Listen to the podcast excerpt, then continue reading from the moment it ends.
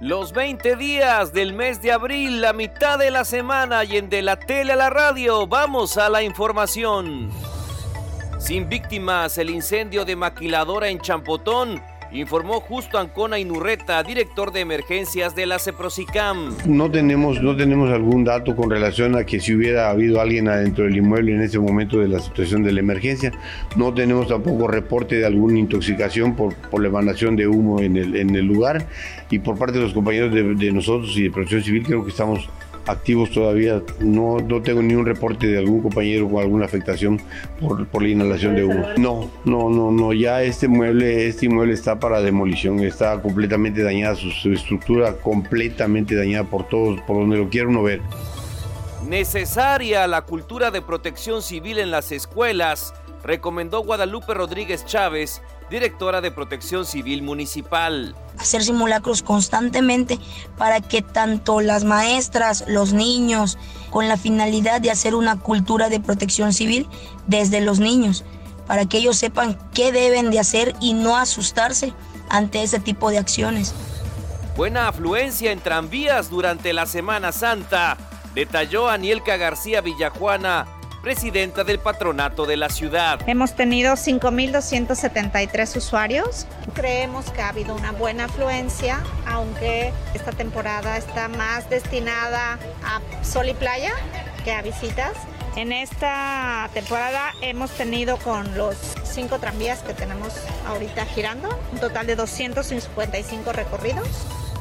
Aumentan las ventas en restaurantes, consideró Rodrigo Bojorques Ruiz, presidente de la Canirac. Y afortunadamente, digo, comparando con una semana no vacacional, semanas anteriores estamos a un 60% aproximadamente de, de, aumento de venta y comparado con el año pasado, en esta primera semana estamos un 25%, aproximadamente un 25% arriba. Pasajeros también aumentaron por las vacaciones, manifestó Carlos Toledo Ramírez, gerente de ADO Campeche. En promedio estuvimos transportando una semana anterior que comience la temporada alta entre 1.400 personas diarias aquí en la terminal de ADO de primera clase. Ya en el cierre de esta semana, al día 17, traemos en promedio diario casi 1.800 personas, ¿no? Lo que significa un incremento hasta del 27-28% de lo que estábamos viendo. Ángeles Verdes atendieron a los viajeros, comentó Fernando Jacinto Serrano, jefe de la agrupación en Campeche. Del primero al 17 de abril hemos atendido a 269 turistas en 68 vehículos y hemos recorrido 5.244 kilómetros en esta primera semana de vacaciones. Principalmente hemos atendido lo que es calentamiento de motor, ponchadura de llantas, lo que son ruptura de bandas, algunos problemas en el sistema eléctrico.